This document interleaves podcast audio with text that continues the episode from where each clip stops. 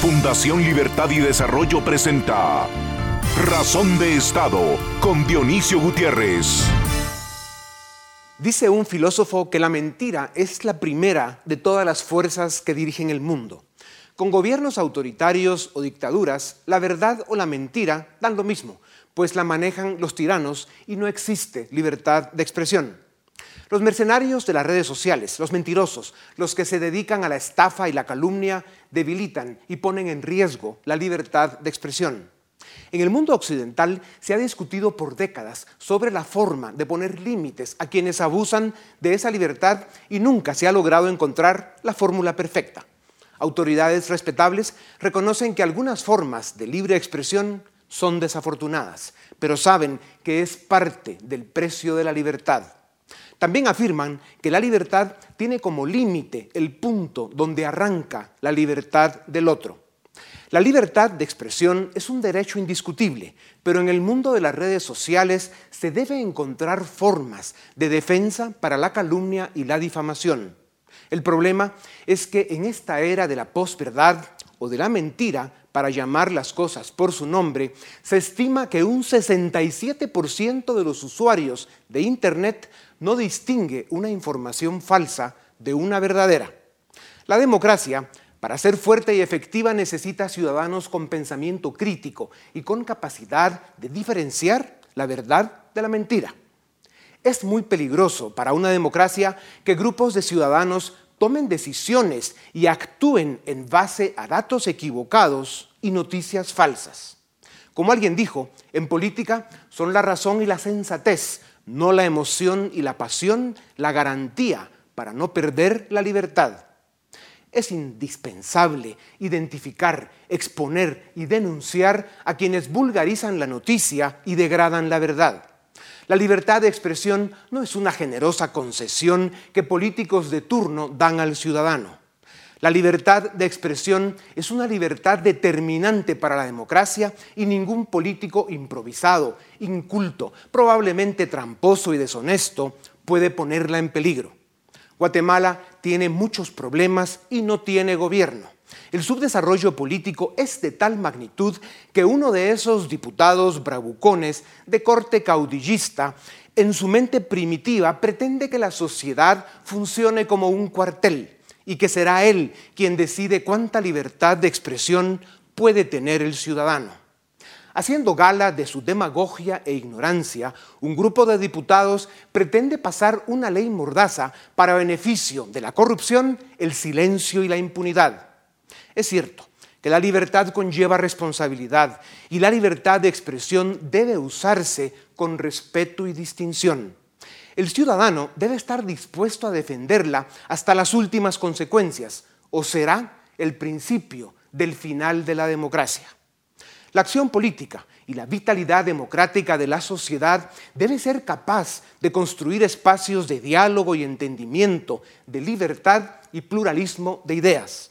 El uso irresponsable o criminal de la libertad de expresión es una ofensa a la tolerancia y la convivencia, pero ponerle límite y mordaza es condenar la muerte. Un ciudadano ignorante, desinformado y manipulado es la amenaza más grave que enfrenta la democracia y la libertad. A continuación, el documental En Razón de Estado. La libertad de expresión es el alma de la democracia. La prensa en sus múltiples plataformas constituye el medio más efectivo para controlar y denunciar los abusos del poder en la política, en la economía y en la vida social. Sin embargo, expresarnos públicamente con libertad se ha pagado con sangre a lo largo de la historia. Con la llegada de la imprenta a Inglaterra, John Milton y John Locke marcaron el punto de partida en el siglo XVII, cuando defendieron por primera vez la libertad de expresión a través de una serie de manifiestos clandestinos que denunciaron los abusos y la censura ejercida por el gobierno y la Iglesia. En el siglo XVIII, la Declaración de los Derechos del Hombre y del Ciudadano en Francia y el Bill of Rights en Estados Unidos declararon la libertad de expresión como un derecho inalienable Dos siglos después, en 1948, Naciones Unidas proclamó la Declaración Universal de los Derechos Humanos, donde se consignan, entre otros, el derecho de pensamiento, expresión y religión. A pesar de estas victorias históricas, el contexto actual es hostil con la prensa, pues en pleno siglo XXI nos enfrentamos a una nueva Inquisición, donde en vez de cazar brujas, se cazan periodistas, blogueros o ciudadanos que expresan su indignación con gobiernos autoritarios, corruptos e incapaces o grupos que abusan del poder. Corea del Norte, Siria, China, Vietnam, Laos y Cuba son los peores países del mundo para ejercer el periodismo dadas las restricciones, amenazas y leyes que impiden el ejercicio de la libertad de expresión. Pero este atropello ya no es únicamente de regímenes autoritarios. Países que han sido democracias sólidas a lo largo del tiempo, como Estados Unidos, sufren desgaste. Cayó cuatro puestos en el índice mundial de libertad de prensa desde que Trump llegó al poder debido a los ataques contra ciertos medios de comunicación y a la forma en que popularizó el término fake news en sus redes sociales para deslegitimar algunas publicaciones que critican sus acciones políticas. A pesar de esto, en Estados Unidos, la libertad de prensa sigue fuerte e inviolable. Latinoamérica está en una situación crítica. El régimen chavista en Venezuela asesinó la libertad de expresión, cerró medios y persigue periodistas. Rafael Correa en Ecuador aprobó una ley de comunicación en 2013, calificada como la peor ley mordaza en América, y México es el segundo país con mayor número de periodistas asesinados en el mundo. La situación en Guatemala es muy delicada. Se declaró la guerra a los medios de comunicación que apoyan la lucha contra la corrupción se crearon net centers mercenarios para desprestigiar a cualquiera que resulte incómodo al status quo, a los cabales, a los más trenzudos que se creen dueños de la finca y al crimen organizado. Y se optó por amenazar o asfixiar económicamente a los medios de comunicación que no responden a sus intereses y a su cultura mediocre y autoritaria. Por si esto fuera poco, un grupo de políticos de los más rancios, impresentables, incapaces y deshonestos que han pasado por el Congreso Nacional están empeñados en promover reformas y leyes para protegerse de críticas y asegurar impunidad, utilizando la excusa del terrorismo digital. Reapareció la Inquisición en pleno siglo XXI un ataque concertado contra una de las libertades más importantes. A cualquier costo, debemos defender la libertad de expresión, el alma de la democracia.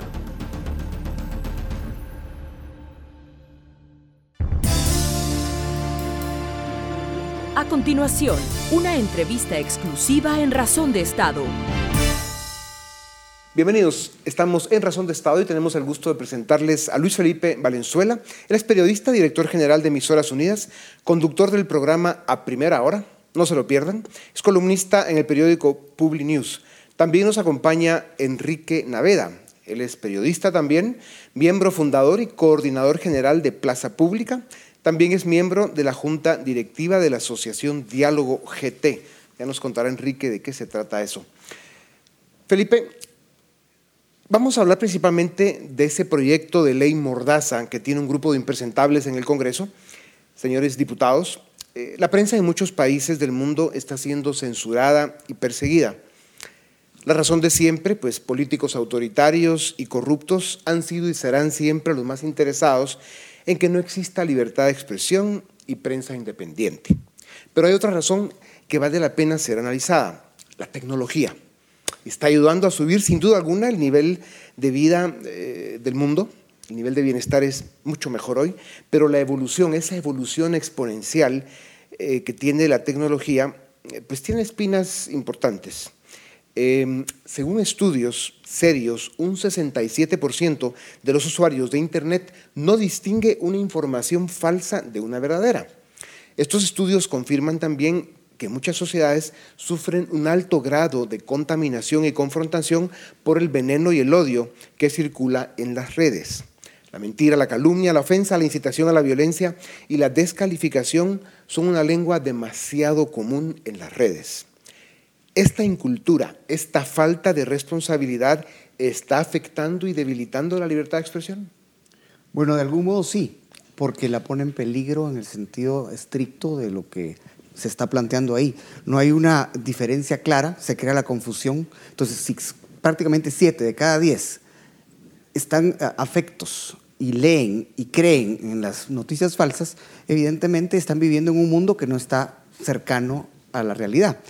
El caso específico de los medios, eh, hay que recordarlo, es muy diferente al de las redes sociales, porque los medios responsables tienen la obligación moral y ética y además profesional de verificar sus datos, de cruzarlos y de alcanzar lo más cercano a un hecho, a una historia, a, a una a un desenvolvimiento de la realidad en todos los días, eso es, pues, es el trabajo del reportero, y en cambio la gente que propaga noticias falsas no tiene por qué verificar nada, al contrario, hace bien su trabajo, entre comillas, si confunde. Entonces, claro, todo eso pone en riesgo todo. ¿Alguien debería analizar el, el, el, daño que hace este nivel de contaminación pues, con mentiras, difamación, desinformación, veneno en una sociedad? Es terriblemente destructivo es destructivo por lo que acabo de mencionar. O sea, yo me pongo a pensar cuando uno recibe, olvidémonos de las redes sociales públicas, en mensajería privada, lo que conocemos como WhatsApp, por ejemplo, uno recibe mensajes que parecieran ciertos y la gente los lee y los da por ciertos y muchas veces coinciden con sus propias convicciones. Entonces eso las afianza. Y no necesariamente sus convicciones están apegadas a la realidad o están apegadas a los procesos que se están llevando en una sociedad. Entonces, con esa confusión, lo que se crea es desconfianza y desconcierto. Enrique, ¿puede este fenómeno servir de excusa para que políticos normalmente corruptos propongan legislación que controle y censure la libertad de expresión? No solo puede, está sirviendo, de hecho, lo estamos viendo en múltiples, lo estamos viendo en múltiples países. Eh, en España ha servido para que el Partido Popular, como hablábamos fuera de cámara, intentara imponer leyes mordaza. Ha habido gente encarcelada por eh, leyes de, emisión del pensamiento extraordinariamente restrictivas. Delitos Twitter se llaman en eh, lugar una de esas. Sí. Em, y generalmente, bueno, acá lo estamos, lo estamos viendo también desde hace dos o tres años con más fuerza desde que ha tomado la, iniciativa el diputado Galdames, pero ya lo vimos en la legislatura anterior, cuando bajo el nombre de una ley contra el espionaje industrial, el partido líder pretendía imponer una, eh, una restricción a la crítica, a la protesta, a, todo tipo de, expresión que no le gustara a políticos o empresarios en aquel momento. Vamos a hablar de la forma en que hay que enfrentar eh, estas iniciativas perversas, pero eh, ¿cuál es eh, la frontera que separa la libertad de expresión de la ofensa, el insulto y la, y la difamación? Bueno, es que la libertad de expresión es una libertad que va inherente, digamos, no solo a la democracia, sino que al ser humano. Es un derecho humano. Pero eso no le da a uno libertad de insultar y de confundir a una sociedad. O sea, no es, digamos, uno puede eh, expresarse y eso es un derecho sagrado, divino, como lo quieran ver, pero cuando ya hay una mala intención de por medio, cuando lo que se pretende es, por ejemplo, sembrar odio, es una libertad que ya no raya en libertinaje, ya raya realmente en un, acto delictivo. O sea, pone en peligro la libertad de expresión, sin duda alguna, la daña. Sí, porque la, desprestigia. Sí. Pasemos a temas más locales. ¿Se declaró la guerra a la prensa independiente en Guatemala? ¿Quién la declaró? No hay una... Bueno, la declaró, abiertamente la declaró el, el, gobierno, creo yo, Jimmy Morales y el, parte del Congreso, ¿no? la parte visible de lo que se ha llamado pacto de corruptos. ¿no? Eh, Jimmy Morales eh, emitió opiniones muy duras contra algunos sectores de la prensa, algunos medios de comunicación, eh, y lo mismo ha hecho el Congreso de, de la República. De una manera más taimada, han ido logrando castigar a ciertos medios. Y, en el lado invisible de ese, eh, de ese movimiento podemos ver también a ciertos grupos empresariales, a ciertos empresarios concretos, no estoy hablando del empresariado total, pero sí algunos pequeños que han hecho maniobras para eh, disciplinar a, los medios de comunicación que, se han que han tenido una línea más abierta con respecto a eh, a la lucha contra la corrupción y contra la impunidad. Bueno, y si me permiten añadir algo, es muy eh, sintomático que en, el grupo de diputados que están promoviendo esta ley mordaza o esta ley para que uno no pueda criticar a los políticos haya un diputado del oficialismo y cuatro que conforman su alianza y que eso sea visto como normal desde el Ejecutivo y desde todas partes. Hay que tomar en cuenta eso porque es, un, es como ir creando un ambiente, un ambiente para silenciar a la prensa. Solo hay que ver el currículum, el, estado legal de cada uno de estos personajes para darse cuenta de las razones que tienen, no solo para censurar la libertad de expresión, sino otras barbaridades que quieren hacer. Un juez, un coordinador o vocero de, de jueces en un país de primer mundo dijo que la libertad de expresión es un derecho fundamental y debe prevalecer sobre otros bienes o derechos jurídicos. ¿Qué piensan de eso? No, yo no llegaría tan lejos. Eh, quizá hay derechos más importantes como el derecho a la vida, ¿no? Eh, pero todos los derechos fundamentales colisionan entre sí en algún momento, o muchos de ellos colisionan entre sí, y ahí es donde se tienen que negociar. Evidentemente, el derecho a la libertad de expresión, de, libre emisión del pensamiento, es uno de los, de los más importantes. Es y un por derecho estructural. Y por ello es que eh, las comisiones internacionales de derechos humanos tienden a valorar más el hecho de que se pueda expresar la gente eh, de manera completa al daño que se pueda causar en los momentos en que, ese, eh, en que se ejerce de manera no, no, se ejerce un derecho de manera excesiva, sino que se transgrede ese derecho y se convierte en un delito. Entonces, ahí vienen... Este tema es complejo. Toma desde, desde, el otro punto de vista. O sea, imagínense una, una sociedad sin libertad de expresión. O sea, es la sociedad ideal para eh, la dictadura. Por eso Thomas Jefferson dijo, es preferible una prensa sin gobierno que un gobierno sin prensa. ¿Qué opina? Yo creo que también es una exageración. Yo creo que hay que tener una prensa que sea independiente, no digo perfecta, independiente, y un gobierno que funcione como debe ser, que respete. Yo diría, si le preguntáramos esto a un político ya sabríamos qué diría. Pero vamos a ver, hay dos condiciones fundamentales para fortalecer la libertad de prensa y la libertad de expresión. La primera es obviamente un público, un ciudadano eh, educado, con pensamiento crítico y capacidad de discernir, capacidad de diferenciar la verdad de la mentira. ¿Es así? Es así. Eh, digamos, leer los medios tiene sus complicaciones, hay que saber leerlos entre líneas, qué buscar qué, para, para, para, entender si lo que nos están contando tiene fundamento o si no. Eh, sabemos por los estudios más recientes que los, aquellos eh, ciudadanos que son más agresivos o menos respetuosos del valor de los medios de comunicación son asimismo los más fácilmente engañables, los que más fácilmente se creen todos, todos estos eh, movimientos de desinformación. Con respecto a la frase de Jefferson, diría que es una provocación por un lado, pero deja un mensaje muy interesante que es, puede haber, prensa sin gobierno. ¿Qué quiere decir eso?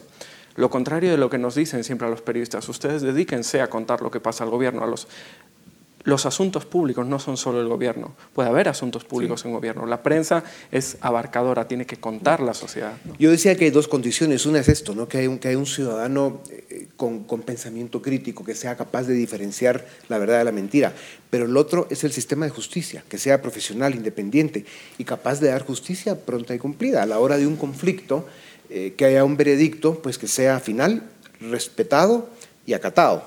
¿No es así? Bueno, sí, evidentemente, si no, ¿para qué sirve la justicia? ¿Y para qué tenemos un sistema democrático y un sistema que está basado en eso? Lo, el problema está en que, por ejemplo, en estos tiempos de Guatemala hay amenazas a no acatar los fallos de la justicia. Entonces, ¿en qué quedamos? Diferencia entre opinión y noticia. Eh, clarísima, o entre géneros de opinión y géneros noticiosos. Eh, bueno, la, noticia se fundamenta, relata, describe hechos. Eh, los géneros interpretativos suman 2 más 2 es igual a 4, pero ahí están los hechos y la conclusión es básicamente obvia. Eh, y los géneros opinativos valoran, hacen un juicio generalmente moral de qué es bueno, qué es malo acerca de, los hechos. Bueno, eh, hace poco María Antonio Sandoval lo escribía en una columna, creo que lo decía muy claro, la línea editorial y la línea informativa. Correcto. O sea, la línea editorial, un medio tiene el derecho de emitir una opinión acerca de una situación en su editorial relacionada con la realidad, relacionada con el eh, desenvolvimiento del gobierno y por su lado, los hechos son los hechos. O sea, uno tiene realmente que La prensa es un mensajero. Se critica a la prensa eh, sin razón, y esto es una pregunta, o sea, en especial por grupos o sectores sin discurso, sin propuesta y sin liderazgo, esos que no saben más que defender sus intereses.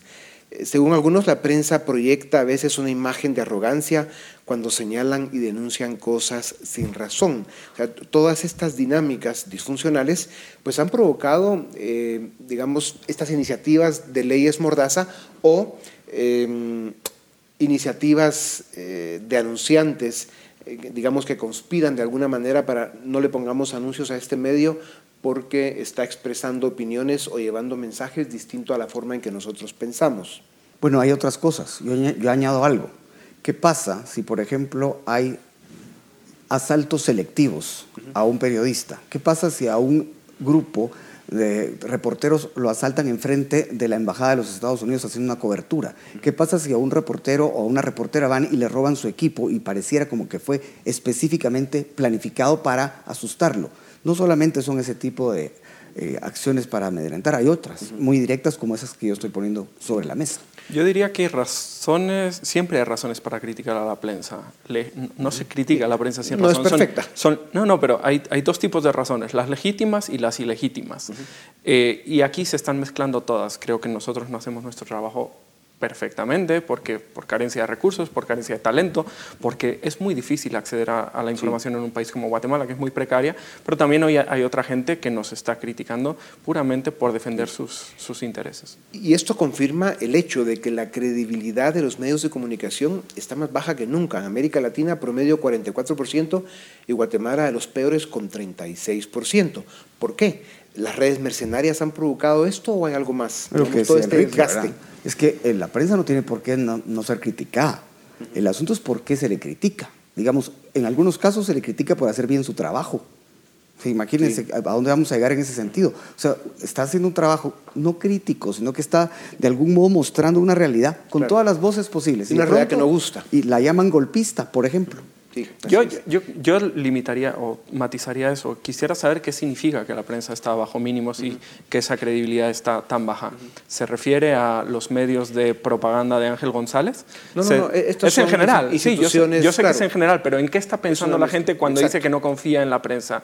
¿Confiaba mucho antes en los canales de difusión de Ángel González y ahora no? Para mí eso sería un, en general, En Guatemala eh, sí venimos de una historia donde los medios de comunicación tenían un altísimo nivel de credibilidad, como todas las instituciones. Hoy ganan los bomberos, la Cruz Roja, las monjitas que hacen dulces para Navidad, etc. O sea, aquí el problema que estamos teniendo es que hemos destruido la confianza y la convivencia en una sociedad por el nivel de veneno y contaminación que hay. Pero hay una pregunta que quiero hacerles antes de irnos y es, ¿cómo hacemos para que entienda la sociedad que la democracia no sobrevive sin libertad de expresión? ¿Qué debemos hacer?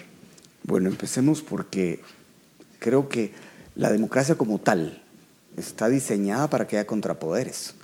Y en este caso particular, cuando uno ve la prensa independiente, digo independiente no perfecta, es que imagínense un poderoso, una persona que está ejerciendo un puesto público que tiene a su cargo, digamos, muchas eh, posibilidades de hacerle daño a la gente por sus propios intereses. Si no tiene nadie que lo fiscalice, nadie que lo siga, nadie que lo muestre para que la gente tome conciencia, ¿en, ¿en qué estamos? Estamos precisamente en un despotismo total, en el que el que tiene el poder hace lo que le da la gana. Y eso no se puede, no se debe aceptar. Yo empezaría por decir que, la, aunque aquí estamos dos periodistas y cuando alguien piensa en libertad de expresión suele poner como ejemplo a los periodistas, la libertad de expresión no es patrimonio de los periodistas. La libertad de expresión entraña una serie de subderechos eh, que pertenecen a toda la sociedad y son claves para el buen funcionamiento de una democracia. Que no hay que olvidar. Hablemos, es libertad, libertad de informar, pero sobre todo es libertad de acceder a la información, de estar informado, libertad de emitir opinión, no, de, no de escribir en un periódico. En los principales, las principales víctimas de todas las dictaduras en materia de libertad de expresión son escritores, son abogados, son políticos, son activistas, Pero tal vez no si, son pudiéramos dejar dos mensajes eh, centrales de esta conversación.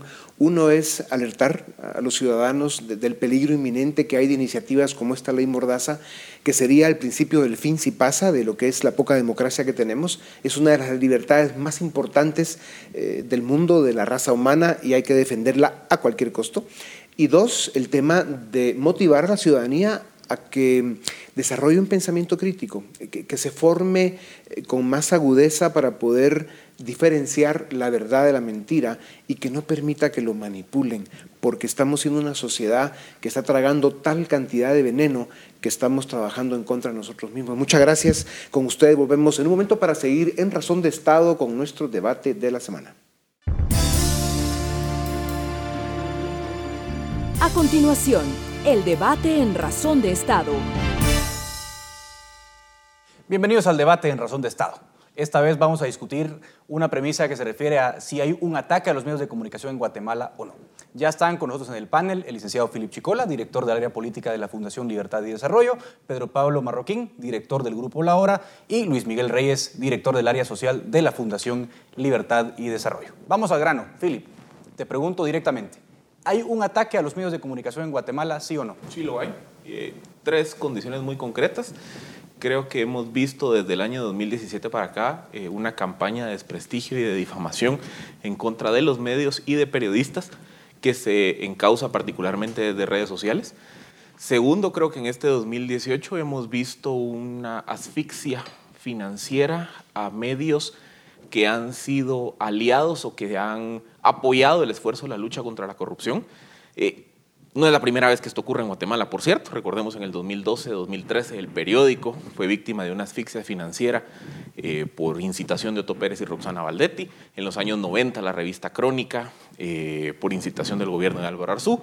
En esta ocasión es una dinámica en donde los actores que se sienten molestos por la cobertura de la lucha contra la corrupción creo que están buscando eh, evitar que haya pauta a los medios de comunicación. Y tercero, creo que la aprobación de la ley de notificaciones electrónicas, de la cual yo estoy a favor, porque creo que es importante modernizar las comunicaciones en Guatemala, eh, ocurre en un contexto en donde el objetivo era muy sencillo y era eh, afectar los flujos financieros de los medios que se han dedicado a la publicación de edictos jurídicos.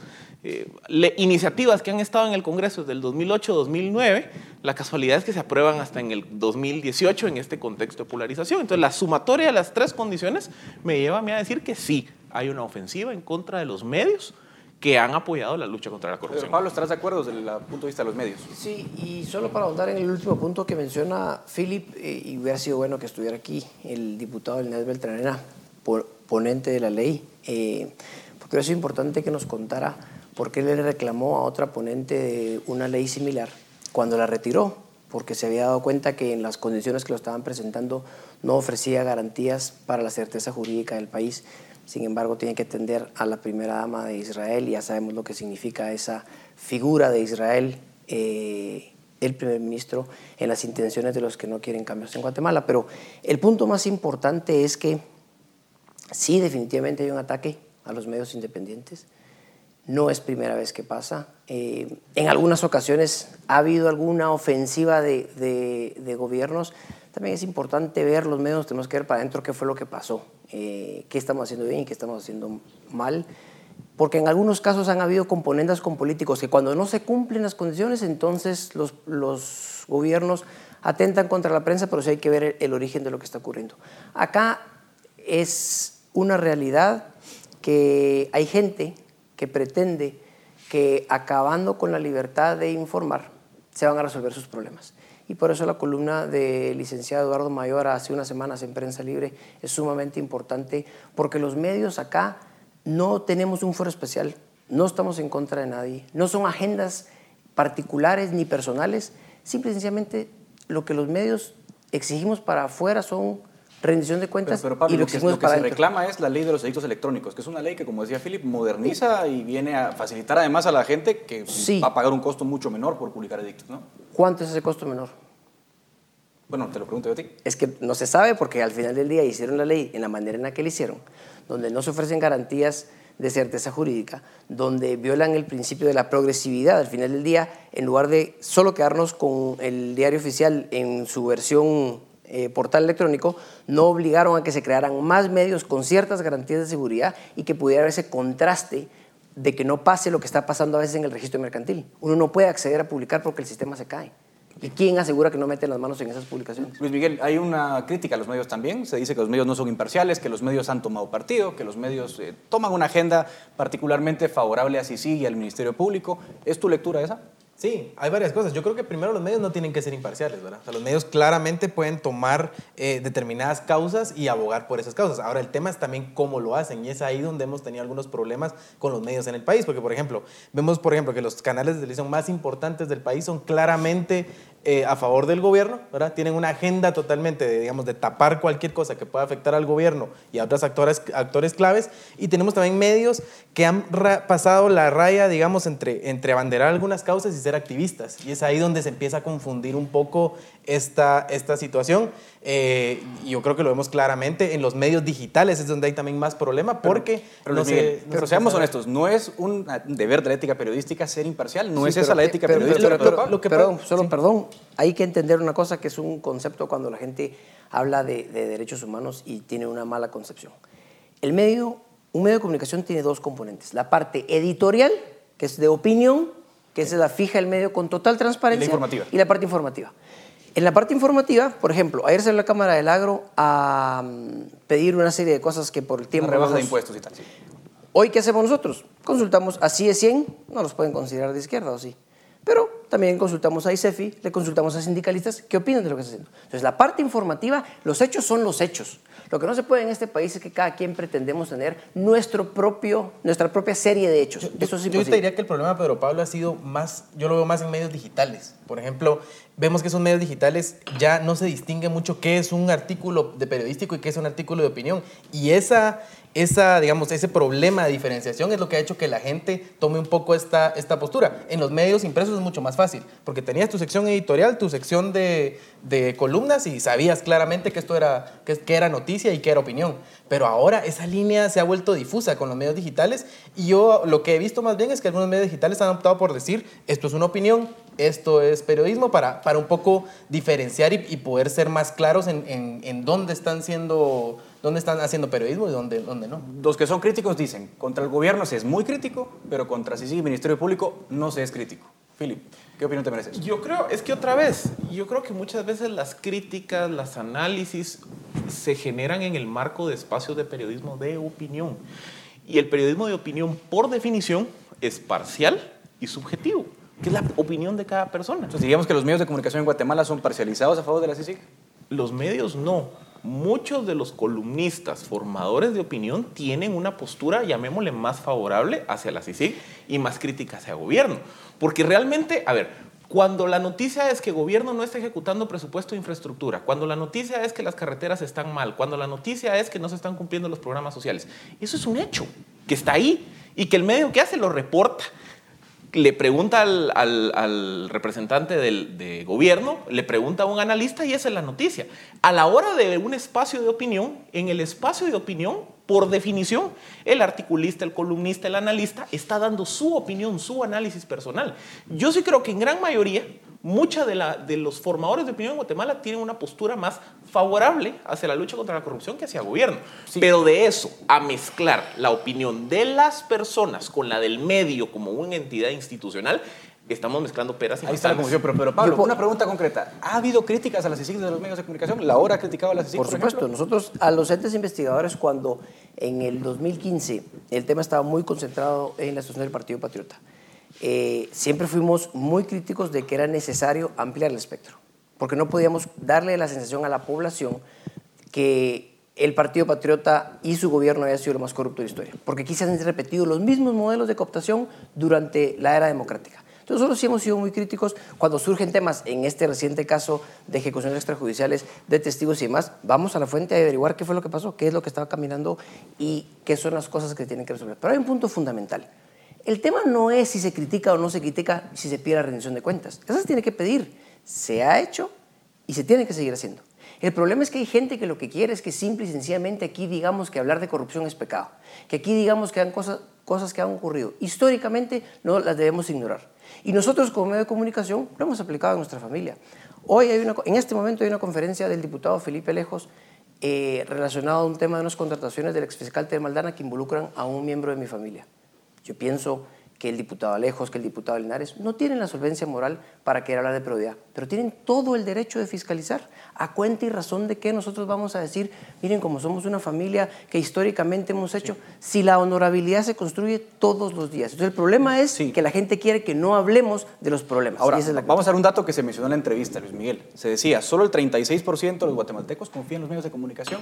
¿A qué se debe eso? ¿Hay que ser autocrítica de los medios? ¿Hay alguna explicación para eso? No, yo creo que los medios tienen que ser autocrítica. Y también lo que pasa es que eh, una, la, cosa, la cosa es que la gente pueda diferenciar realmente qué es un medio y qué es un tipo en un sótano que se dedica a hacer videos y difamar personas, digamos, o sea, ¿qué, qué es información realmente? Ahí es donde los medios tienen mucho, tienen mucho que decir y, y mucho que diferenciarse, digamos, de toda esa información falsa que se ha estado difundiendo a través de diferentes medios, especialmente redes sociales. Los medios siguen un método periodístico, ¿verdad? Y porque tienen recursos para hacerlo, digamos, en, en, principio tienen los recursos para hacerlo, cosa que una persona particular que tiene una cámara y que, y que hace no, no, no tiene necesariamente. Entonces, una investigación de medio tiene que estar mucho mejor hecha y tienen que demostrar que pueden hacer un mejor trabajo y así ganarse la confianza de la gente. Recursos y conocimiento, porque aquí hay un tema, estamos hablando y nos tienen como nos, tienen, como nos quieren tener en Guatemala. Estamos hablando del ataque a los medios. Hablemos de las oportunidades que tenemos los medios de comunicación. Hablemos de las oportunidades que tiene una sociedad que si se compromete con un futuro diferente, los medios de comunicación juegan un papel fundamental. Porque, como dije al principio, no tenemos un foro especial. Se nos tiene que rendir, pedir rendición de cuentas, como las exigimos nosotros puertas para afuera.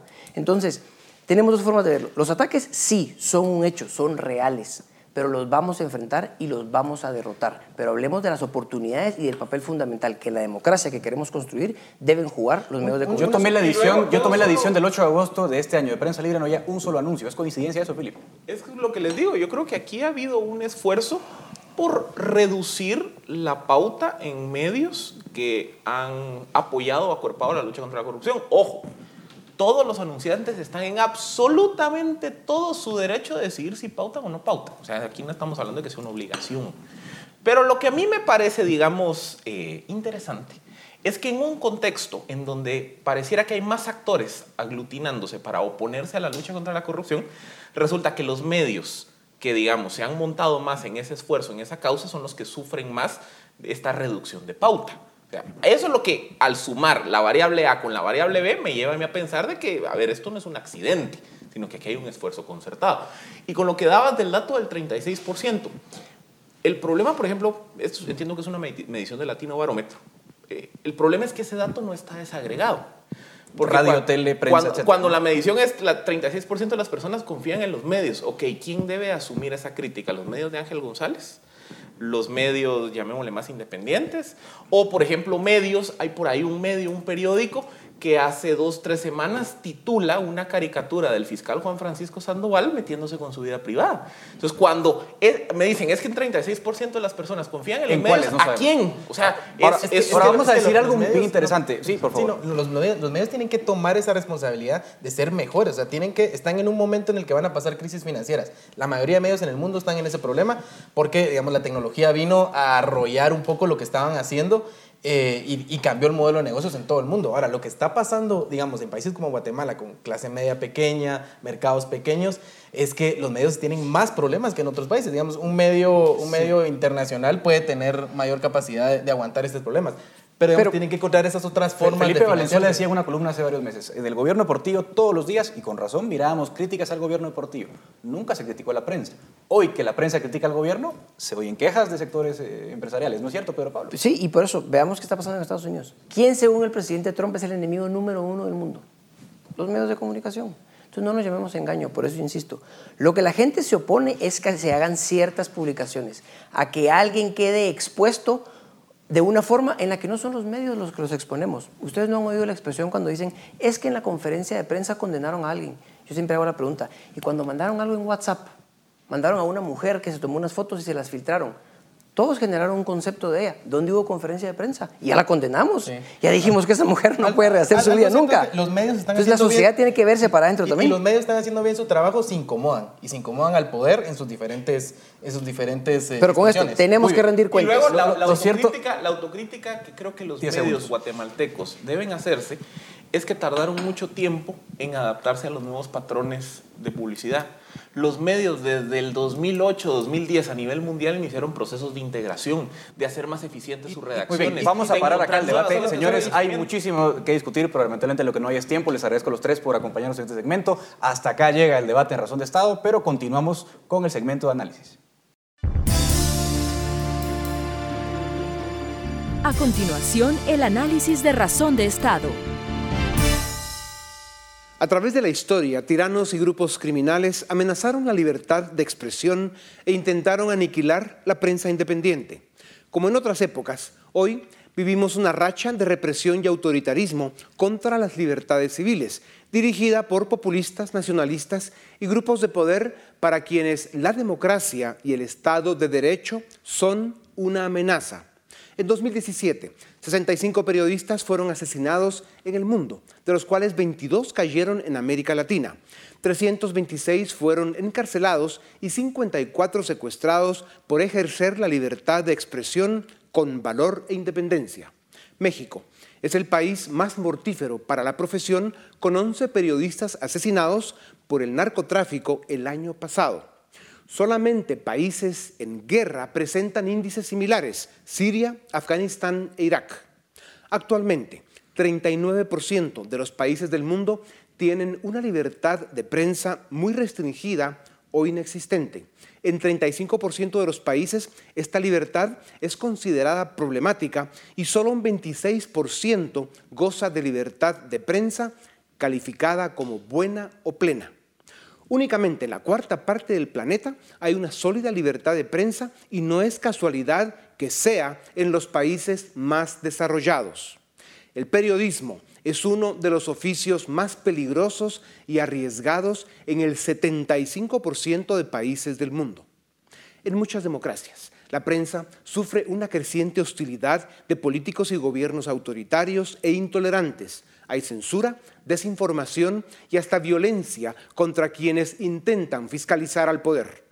En estos escenarios, muchos periodistas recurren a la autocensura, al periodismo complaciente o a la propaganda para no incomodar a los poderosos abusivos. Guatemala ocupa el vergonzoso puesto 116 de 180 países del mundo en materia de libertad de prensa. En América Latina, nuestro país se encuentra en los últimos cinco puestos con Cuba, México, Venezuela y Honduras. En Cuba, la prensa independiente no existe. En Venezuela, a los periodistas independientes se les persigue políticamente, se les encarcela o se les obliga a salir al exilio. En México, los grupos criminales hacen desaparecer a los periodistas que les resultan incómodos. En Honduras, el régimen político hostiga a la prensa independiente.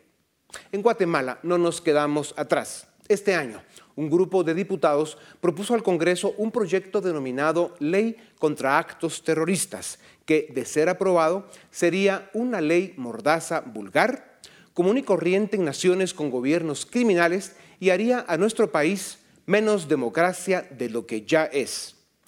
Los diputados delincuentes, acechados por las denuncias de corrupción en su contra, pretenden criminalizar y sancionar con prisión a quienes critiquen o señalen sus abusos, sus delitos y la vergüenza que representan para la nación guatemalteca. Las redes sociales son poderosas herramientas en términos de libertad de expresión, pero cuando se usan de forma frívola e irresponsable, la erosionan. Esta revolución tecnológica ha podido desestabilizar e incluso votar dictaduras, pero también cuando es mal utilizada, enfrenta y fragmenta la sociedad. En esta era de la posverdad o de la mentira, para llamar las cosas por su nombre, se estima que un 67% de los usuarios de Internet no distingue una información falsa de una verdadera. Hay en el mundo 3.700 millones de personas con acceso a Internet. 71% viven en países donde han arrestado a muchos usuarios por postear contenido político, social y religioso. 55% viven en países donde estos contenidos han sido bloqueados. 47% viven en países donde estructuras de vigilancia amenazan derechos de privacidad.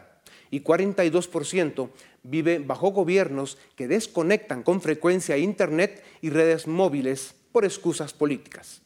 El grado en que un Estado, gobierno y sociedad tolera a quienes opinan distinto evidencia cuánto se respetan los derechos y libertades ciudadanas. Lo importante es diferenciar la verdad o las opiniones serias de la mentira y la manipulación. Si estamos hablando de un periodismo libre, respetable, independiente y profesional, es oportuno recordar que George Orwell dijo que el periodismo es publicar lo que alguien no quiere que publiques. Todo lo demás son relaciones públicas.